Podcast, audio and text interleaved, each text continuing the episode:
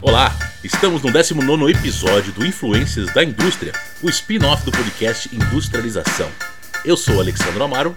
E eu sou Abílio Passos. E como vocês já sabem, aqui nesse podcast nós falamos exclusivamente dos influencers da indústria.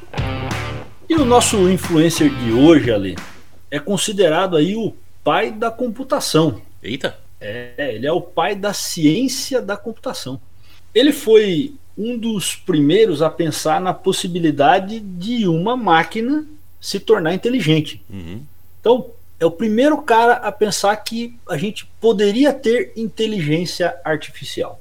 Então, ele criou um modelo teórico para o computador universal em uma época que ninguém fazia ideia do que era isso. Olha só, já um falamos da mãe teórico. da, da informática, né? Que foi a Ada. Falamos. Então hoje aqui o pai da computação, olha aí. pai da computação. E, e Ale, ele foi um dos maiores gênios da matemática aplicada e aplicada à computação, e é um cara que sofreu uma das maiores injustiças da história moderna ali. Mas por quê? Já pode dar Então- spoiler não? Não, aí o ouvinte vai ter que ficar com a gente até o final para entender essa história que é muito comovente, muito interessante, de um cara que deixou um legado aí gigantesco para nós. E se você tem aí inteligência artificial no celular, tem Alexa, tem Google Dots, tem qualquer uma dessas coisas aí, tem inteligência artificial no telefone, na TV, nos carros, é, tudo começou com esse cara aí. Fala pra nós quem é o nosso influencer de hoje aí, Ale. Vamos lá então.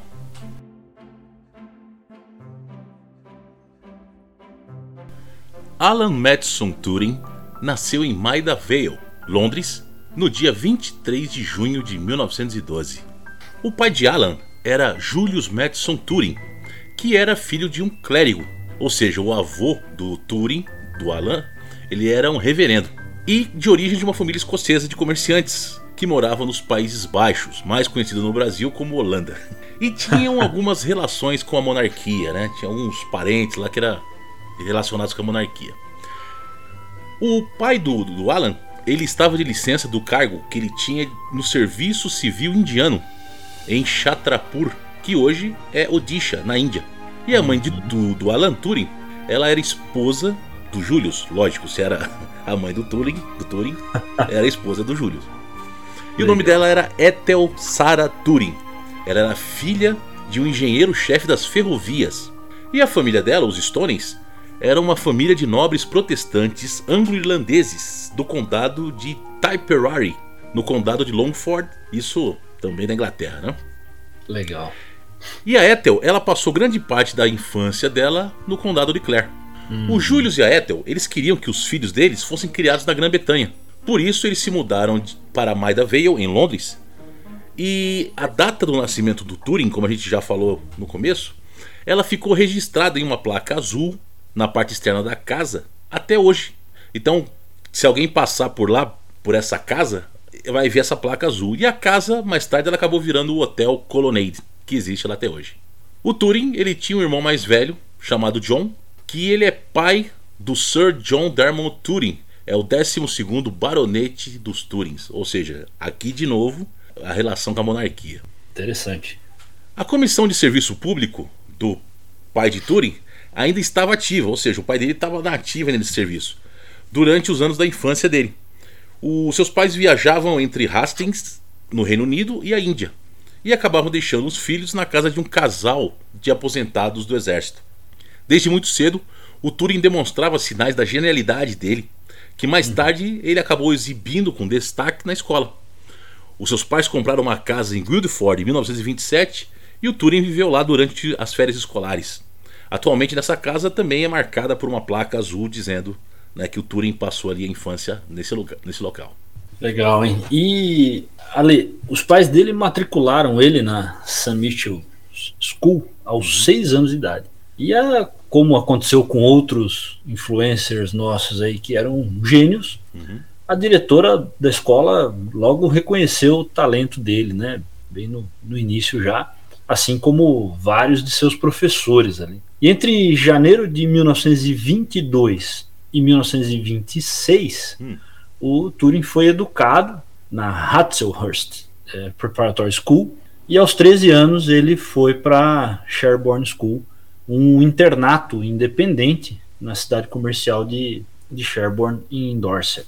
Uhum. E o primeiro dia de aula nessa universidade coincidiu aí com a greve geral de 1926 na Grã-Bretanha. Mas o Turing ele estava tão determinado a participar, né, a, a ir para a escola, que ele andou de bicicleta desacompanhado aos 13 anos por 97 quilômetros que separavam aí, né, Southampton e Sherborne, né, parando durante a noite numa pousada. Com 13 anos. Ele, ele fez uma viagem de bicicleta desacompanhado aos 13 anos, é. de 97 quilômetros. E ele tinha uma inclinação natural ali para matemática e, e a, as ciências, mas isso não lhe vale, não, não, não valeu para ele o respeito dos professores, de, de alguns professores de Sherborne, né, cuja definição de educação enfatizava mais os clássicos. Hum, tá. Então os professores esperavam mais né, as coisas clássicas do que a matemática e as ciências. Isso não era tão valorizado por alguns desses professores. É, literatura, retórica, né? Isso. As matérias clássicas aquelas coisas que a gente falou até no nosso episódio da indústria da educação, né? Uhum. E, e aí o diretor escreveu para os pais dele, né? Espero que ele não caia entre dois bancos. Se ele vai permanecer na escola pública, ele deve ter como objetivo ser educado.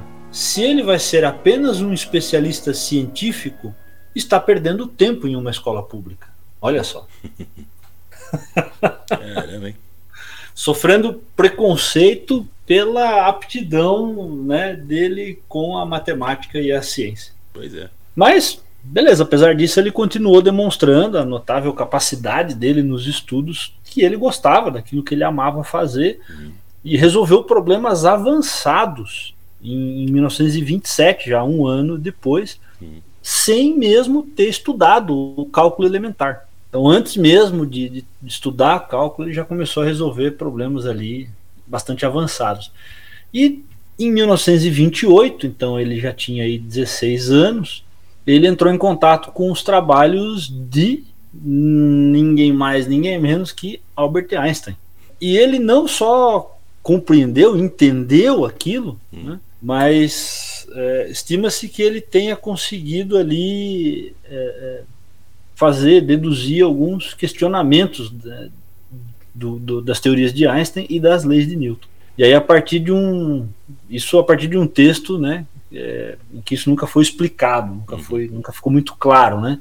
Mas ele deixou alguns manuscritos né, desses questionamentos aí dessas deduções dele. Então já, né, 13 aos 16 anos já começou a fazer história aí na, nas ciências e na matemática. É, e foi na mesma escola, na Sherborne, que ele conheceu um colega chamado Christopher Colin Morcom, uhum. que foi descrito como seu primeiro amor. O relacionamento deles inspirou os empreendimentos futuros de Turing, uhum. mas foi interrompido pela morte de Morcom em fevereiro de 1930, de complicações de, olha só, cara, tuberculose bovina. Caramba! Contraída após ele beber leite de vaca infectado alguns anos antes. Nossa, é, realmente não, não, não existia o, a pasteurização e todos esses sim, sim. processos de hoje, né? É, a morte do Morcom causou grande tristeza no Turing e ele lidou com a sua dor trabalhando com muito mais empenho nos tópicos de ciências e matemática que havia compartilhado com Morcom. E o seu uhum. relacionamento com a mãe do Morcom continuou muito depois da morte dele. Legal. Com ela mandando presentes para Turing e mandando cartas, normalmente nos aniversários de Morcom. Hum, Alguns especularam legal. que a morte de Morcom foi a causa do ateísmo e do materialismo de Turing. Uhum. Aparentemente, nesse ponto de sua vida, ele ainda acreditava em conceitos como um espírito independente do corpo e sobrevivendo à morte. Mas depois se tornou ateu. Né? Caramba! É, e, e depois de, de Sherborne, o, o Turing foi né, para o King's College, em Cambridge, né, de 1931 até 1934. Né? E lá ele foi, foi agraciado aí com honras de, de, primeira classe em matemática. Então ele foi, já foi premiado ali. E depois, no ano de 1935, já com 22 anos, ele foi eleito ali o Fellow né, do King's College, com base em uma dissertação na qual ele provou aí o teorema central do limite. Né, o tão conhecido teorema central do limite. Então, nessa época ele conseguiu provar, e aí o, o, o fato desconhecido pelo comitê, né, o teorema já havia sido comprovado em 1922 por é, João Valdemar Lindbergh. Aí uma placa azul na faculdade foi é, inaugurada no centenário lá do, do, nascimento dele em 23 de junho de 2012 e agora ela está instalada no edifício, né, que é o hum. chamado edifício Keynes da faculdade lá no Kings Park. Então já, né, desde cedo aí recebendo honrarias e prêmios, né, é, e no ano de 36, 1936, ele publicou então o, um dos seus principais artigos ali, né, o artigo sobre números computáveis, com uma aplicação ao. Agora tem que gastar o alemão aqui, Alê. é, o, o nome do problema é Entscheidungsproblem. Tá? E aí ele, que é o, o, problema dos números computáveis, né? E foi publicado ali no periódico, é, um periódico chamado Proceedings of London Mathematical Society, em duas partes, a primeira em 30 de novembro e a segunda em 23 de dezembro desse ano de 1936. Então aí ele já, então com, com 23 anos já começou a causar grandes impactos aí, né, nas teorias da matemática e da computação já nessa época. Bom, embora a prova de Turing tenha sido publicada logo após a prova equivalente de Alonso Church, usando o seu cálculo lambda, a abordagem de Turing é consideravelmente mais acessível e intuitiva do que de Church. Também incluía a noção de uma máquina universal, agora conhecida como máquina universal de Turing, com a ideia de que essa máquina poderia executar as tarefas de qualquer outra máquina de computação, como de fato o cálculo lambda de Church. De acordo com a tese de Church-Turing, as máquinas de Turing e o cálculo lambda são capazes de computar qualquer coisa que seja computável. John von Neumann reconheceu que o conceito central do computador moderno se devia ao artigo de Turing. E de setembro de 1936, ali depois que ele publicou os artigos tal, até julho de 38 ele passou a maior parte do tempo estudando na igreja da Universidade de Princeton, em seu segundo ano ali já como bolsista. E além do trabalho dele puramente matemático, ele estudou criptologia. Eita. Que é ali a, a, a precursora do que, que, a gente, daquilo que a gente conhece hoje como criptografia. Uhum. Né? Então, a, na criptologia, ele construiu ali três dos quatro estágios de um multiplicador binário eletromecânico. Né? Lembrando que naquele tempo a gente ainda não tinha né, os, os, eletrônicos disponíveis. E em junho de 38, 1938, ele, ele obteve então o PhD lá no departamento de matemática de Princeton. Cabra e a dissertação dele era lógica, né, sistemas de lógica baseado em ordinais. E com isso ele introduziu o conceito de lógica ordinal e a noção de computação relativa, onde as máquinas, né, as máquinas de Turing, elas são aumentadas ali com, com os chamados oráculos, permitindo estudo de problemas que não conseguiam ser resolvidos por máquinas de Turing. Então ele já ajudou a desenvolver uma nova máquina.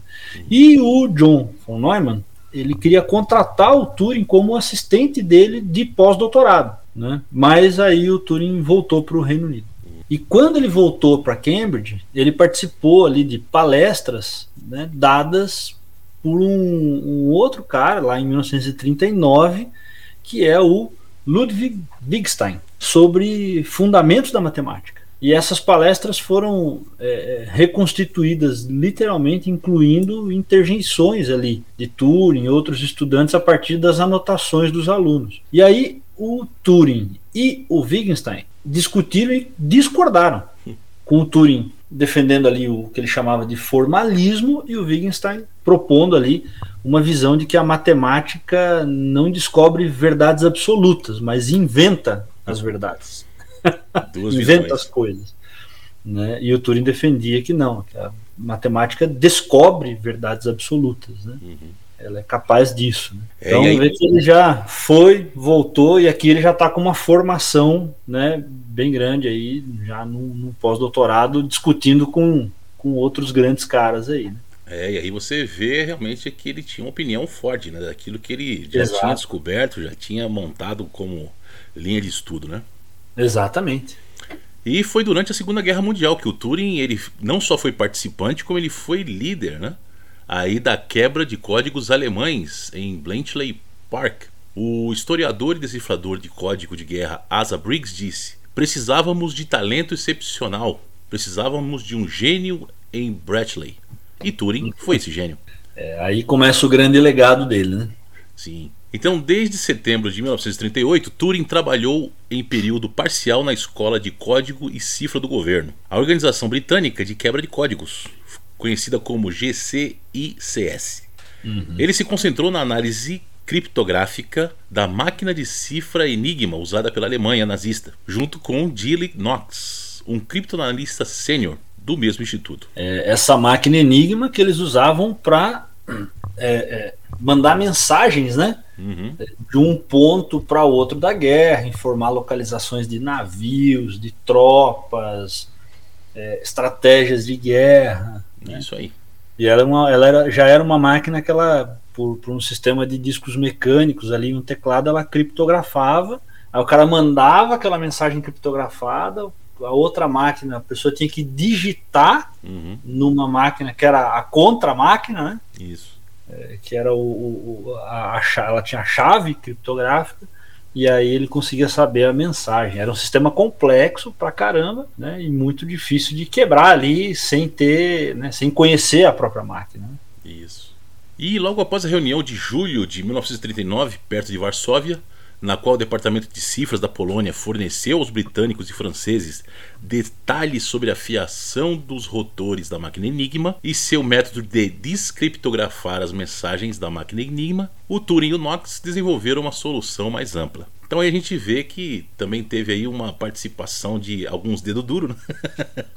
da Polônia que já conheciam essa máquina que Isso. aí acabaram auxiliando, né? Passaram para eles é. mais ou menos ali como é que funcionava o negócio, para eles poderem arrumar um jeito de descriptografar. Eles tiveram acesso né, a uma máquina, porque quando as tropas eram pegas nessa época, eles geralmente antes de, de morrer ou antes de, de serem pegos, eles destruíam as máquinas, né? Isso. Eles explodiam as máquinas, ou quando era navio, coisa assim, eles jogavam a máquina no mar, mas o, o exército polonês, em uma oportunidade, conseguiu é, é, capturar uma máquina dessa. Né? O método mas mesmo assim era muito difícil saber a lógica dentro da máquina. Né? É. O método polonês ele contava com um procedimento inseguro que os alemães provavelmente mudariam, o que de fato ocorreu uhum. em maio de 1940. Uhum. uhum. A abordagem de Turing era mais geral, para o qual ele produziu a especificação funcional da bomba eletromecânica. Em 4 de setembro de 1939, um dia após o Reino Unido declarar guerra à Alemanha nazista, Turing informou a Bletchley Park, a estação de guerra da GCICS, ao usar as estatísticas para otimizar o julgamento de diferentes possibilidades no processo à quebra de código. Turing fez uma contribuição inovadora no assunto. Ele escreveu dois artigos discutindo abordagens matemáticas, intituladas As aplicações da probabilidade à criptografia, e artigos sobre as estatísticas de repetições, que foram de enorme valor para GC e CS. E o seu uhum. sucessor, o GCHQ, que só foram liberados para os arquivos nacionais do Reino Unido em abril de 1912, pouco antes do centenário de seu nascimento.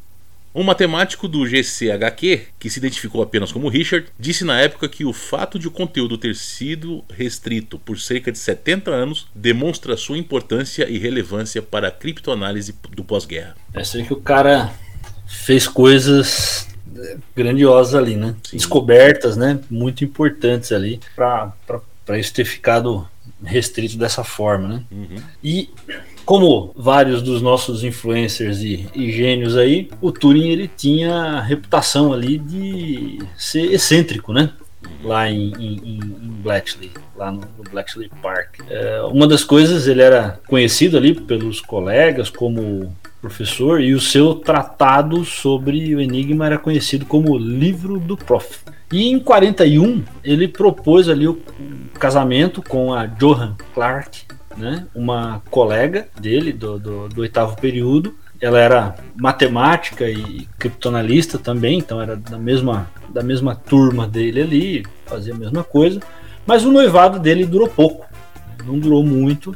Ele, ele admitiu então para a noiva que ele era homossexual. Né? Ela teria ficado muito perturbada ali pela revelação e aí decidiu que não tinha como continuar com ele, com o casamento. Então ele ele ele acabou terminando, eles romperam o relacionamento. E aí, em janeiro de 52, quando Turing tinha 39 anos, ele iniciou um relacionamento então com o Arnold Murray, que era um, cara desempregado de 19 anos e pouco antes do Natal, o Turing estava caminhando pela Oxford Road, em Manchester, quando conheceu esse cara, né, o, o Murray. Nos arredores ali do Regal Cinema, ele convidou o cara para almoçar, beleza, né? Só que em 23 de janeiro, a casa do Turing foi assaltada. E o Murray disse pro Turing que conhecia o ladrão. O Turing denunciou o crime à polícia. Durante a investigação, ele reconheceu um, um relacionamento né, é, homossexual com o Murray, só que nessa época, né, então o Turing confessou né, esse, esse relacionamento, só que nessa época os atos homossexuais eram considerados crimes no Reino Unido. E aí os dois foram acusados de um crime que na época era chamado de indecência grosseira, né, porque tinha uma seção lá, a seção 11 né, da lei de emenda à lei criminal, que nasceu em 1980, 1885. Então, por conta de uma lei de 1885, em 1952 eles, eles foram condenados ali, né, por um, é, por, pelo crime né, é, é, de relacionamento homossexual. Aí já começa, né, uma grande tragédia aí da vida do, do Turing. É, e mais tarde o Turing foi convencido pelo próprio irmão e por seu próprio advogado a se declarar culpado. O caso Regina versus Turing e Murray foi levado a julgamento em 31 de março de 1952. Turing foi condenado e teve que escolher entre a prisão e a liberdade condicional. Sua liberdade condicional estaria condicionada ao seu acordo em sofrer alterações físicas hormonais destinadas a reduzir a libido. Ele aceitou a opção de injeções do que era então chamado estilbestrol. Agora é conhecido como dietilestilbestrol ou DES. Um estrogênio é, sintético. Isso que é a famosa castração química, né? Uhum. Popular castração química, né? O, o, termo não é bem aceito, mas é o, como o povo conhece por aí. Essa feminização de seu corpo foi continuada durante um ano. Ou seja, o tratamento durou um ano, né? Uhum. O tratamento tornou Turing impotente e causou a formação de tecido mamário, cumprindo no sentido literal a previsão de Turing de que, sem dúvida, emergirei de tudo um homem diferente, mas que ainda não descobri. Murray recebeu uma condicional. A condenação de Turing levou à remoção de sua habilitação de segurança, impedindo-o de continuar a ser consultor de criptografia para a sede de comunicações do governo. É porque um condenado não podia trabalhar para o governo. Né? Sim. A agência de inteligência de sinais britânica que havia evoluído em 46, embora ele mantivesse o seu trabalho acadêmico, ou seja, ele poderia continuar como acadêmico, mas não poderia mais trabalhar para a agência de segurança. Uhum. Turing foi impedido de entrar nos Estados Unidos após sua condenação em 1952, mas estava livre para visitar países europeus. Turing nunca foi acusado de espionagem, mas como todos os que haviam trabalhado em Bletchley Park, foi impedido pela lei de segredos oficiais de discutir o seu trabalho durante os tempos de guerra. É uma parte bem complicada da história dele, né? Uhum. Foi, assim, foi uma fase difícil e diante de toda essa dificuldade de não poder trabalhar naquilo que ele gostava, de não conseguir produzir, ele entrou numa depressão grande e em 8 de junho de 1954 a, a governanta né, da casa dele encontrou ele morto. Dia 8 de junho de 1954. Ele morreu no dia anterior, né? É, então quando ela achou ele já estava morto há um tempo uhum. e a causa-morte foi identificada como intoxicação por cianeto. Né? Quando o corpo dele foi descoberto, tinha uma maçã meio comida ao lado da cama dele e só que essa maçã ela nunca foi testada quanto ao cianeto. Então tem uma especulação aí, né? Se o meio dele é, morrer foi consumindo uma dose fatal ou se ele injetou cianeto nessa maçã, mas o inquérito foi fechado como suicídio, né? A investigação foi fechada como é, que ele cometeu suicídio. E o tem dois é, é biógrafos, o Andrew É, Andrew Hodges e o outro David Levitt, eles especularam que o Turing também estava encenando uma cena do filme de Walt Disney, lá da Branca de Neve e os Sete Anões, né, que era o conto de fadas favorito dele. Por isso que ele pode ter envenenado a própria maçã ali. Né, e eles observaram que nas palavras ali de, de, de Levi, é, ele sentia um prazer especialmente intenso na cena em que a rainha má mergulha a maçã na bebida venenosa. Então, é, tem uma, uma teoria aí hum. né, desses, desses biógrafos. O corpo dele foi cremado no crematório de Woking em 12 de julho, em 12 de junho de 1954. Né, e as cinzas dele foram espalhadas ali nos jardins do crematório, assim como as cinzas do pai dele. A mãe de Turing acreditava que a ingestão foi acidental. Ela não acreditava que o filho poderia ter é, cometido suicídio. Uhum. Né? Ela acha que pode ter sido acidental, resultante do descuidado do filho ali com produtos químicos no laboratório dele. Né? E o, o biógrafo, o, o, o Andrew Hodges, ele teorizou que o Turing providenciou a aquisição do equipamento para permitir é, deliberadamente ali a negação plausível à mãe em relação a qualquer alegação de suicídio. Então eles acham que ele pode ter criado ali para justamente para a mãe não acreditar que ele uhum. que ele suicidou-se, né?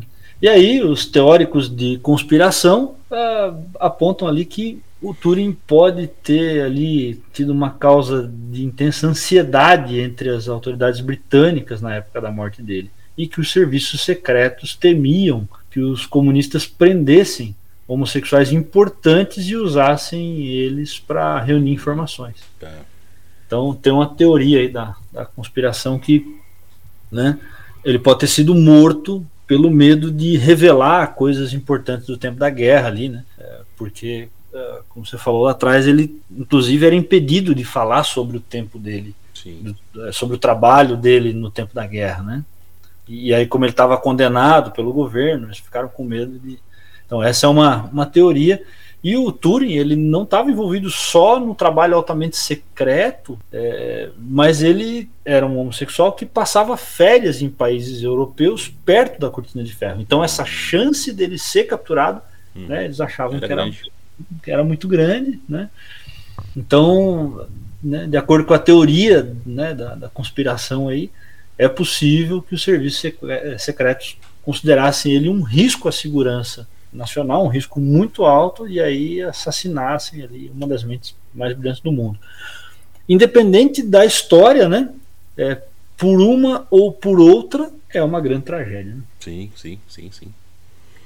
Somente no ano de 1967, as leis do Reino Unido deixaram de considerar a homossexualidade crime. Entretanto, somente em 2017 uma lei cancelou a condenação de todos aqueles homens que foram injustamente perseguidos antes do fim da legislação homofóbica. Nossa. Cerca de 15 mil dos 65 mil condenados naquele tempo ainda estão vivos. Caramba. A lei foi batizada com o nome da mais famosa vítima da homofobia institucionalizada na Inglaterra, o Turing. Então, lei é a lei Turing. de Turing. Em agosto de 2009, o programador britânico John Graham Cumming iniciou uma petição pedindo ao governo britânico que pedisse desculpas pela acusação de Turing como homossexual. A petição recebeu mais de 30 mil assinaturas. O primeiro-ministro Gordon Brown reconheceu a petição, divulgando uma declaração em 10 de setembro de 2009, pedindo desculpas e descrevendo o tratamento de Turing como terrível. Terrível mesmo, né, Ali? Demais, é, Aí eu quero puxar um ponto aqui. É, esse episódio sai é, praticamente no mesmo dia em que acontece a, a parada LGBTQIA+, em São Paulo. Uhum. Que é um evento que causa aí um, um, um grande, uma grande discussão nas mídias, nas redes sociais, de pessoas radicalmente contra, pessoas radicalmente a favor, pessoas que defendem, pessoas que condenam. Independente disso, eu não sou não, não tenho qualificação, não tenho conhecimento no, nos temas de diversidade para dizer o que está correto, o que não está correto nessa, nesse evento, nesse movimento, mas o, o que eu posso é, dizer e, e, buscar por essa mensagem, até pelo convívio que a gente tem com pessoas, né, homossexuais e uh, de etnias diferentes, de países diferentes, né? É, até países que a gente mesmo brinca no dia a dia, mas a gente vê que é, durante muito tempo, como você acabou de falar ali, a, a homofobia institucionalizada e o preconceito institucionalizado, né? Uhum. Então, é, a gente vê a grande dificuldade de quebrar isso, né? E por que que a, a, isso tudo é tão importante para a indústria, tão importante para as empresas, né? Por que que o Turing foi muito importante? Por isso ele está aqui como um influencer é, nessa data que marca essa essa luta pela porque querendo ou não, né, a, o, evento ele a, a, mensagem principal do evento é a redução ou a né, a eliminação do preconceito. Né? E as empresas hoje investindo em diversidade. Então, acho que o Turing aqui, não só por tudo que ele criou, e como a gente falou, né? Se você tem celular com inteligência artificial hoje, ele foi um dos grandes precursores disso. E essa questão da diversidade. Quanto o Turing poderia ainda ter contribuído e criado, sendo uma pessoa saudável, se ele fosse aceito uhum. sim, sim. Né, do jeito que ele é? É, a gente mesmo tem, tem colegas de trabalho, pessoas né, próximas que são pessoas incríveis, são profissionais incríveis, são profissionais que contribuem muito com a empresa. Né? E se a gente tiver algum ouvinte que seja especialista em diversidade, quiser, vem com a gente aqui, vamos fazer episódios sobre diversidade. A gente já falou um pouco disso lá com a Grazi, né? É, e, e, a diversidade é importante para as empresas. Né? Primeiro que você elimina uma barreira para que pessoas geniais, pessoas incríveis trabalhem com você. Então você pode estar tá perdendo, é, quando você tem preconceito, você pode estar tá perdendo é, oportunidades de trabalhar com pessoas incríveis. Já pensou se eu tivesse, eu fico pensando, se eu tivesse né, na mesma época do Turing, e fosse um cara preconceituoso e eu falasse não, não quero trabalhar com o Turing porque ele é homossexual. Olha o que eu teria perdido na minha vida. Pois é. Pois é. Né? É, é, já, já pensou nisso? Né? Olha o que eu teria deixado de aprender, teria deixado de trabalhar com uma das mentes mais brilhantes da, da, da época dele, acho que de todo o século. Então, acho que o, o, um grande ponto desse episódio é, é esse, né? Que o, o, preconceito ele pode ser extremamente prejudicial para as indústrias, para as empresas e a diversidade ela é extremamente benéfica. É, a própria Grazi trouxe para a gente, né, no, nos episódios até sobre mulheres, ela abrangeu um pouco mais disso, né, colocando inclusive a questão é, é econômico financeira, né, que a diversidade é, ela gera benefício, além de tudo ela gera lucro. Além de todos os benefícios, se a pessoa não consegue pensar em todos os benefícios, ela ainda gera lucro. Então, para ver como a gente já perdeu muito como, como humanidade, né, pelos preconceitos. Então, é o Turing é uma, uma grande, uma grande é, referência disso. É e aí. deixar um filme aí, né, Ale? Sim, sim, sim. Para a galera, o filme O Jogo da Imitação, de 2014, é um filme fantástico, além de abordar toda essa história do Turing, todo o problema ali do preconceito, né? Eu acho que tem uma grande mensagem é, é, do filme é que não fazemos nada sozinhos. A gente não faz nada sozinho. Né? Assim como o Turing precisou de ajuda de outros caras feras ali, né? Como como que você fala sempre ali, a, a, nos apoiamos em ombros de gigantes, né? É isso aí. Palavras do Newton. exatamente, exatamente. Né? Então, a gente depende das ideias e do talento de outras pessoas para aperfeiçoar os nossos próprios conceitos, conhecimento, planos, né? Isso.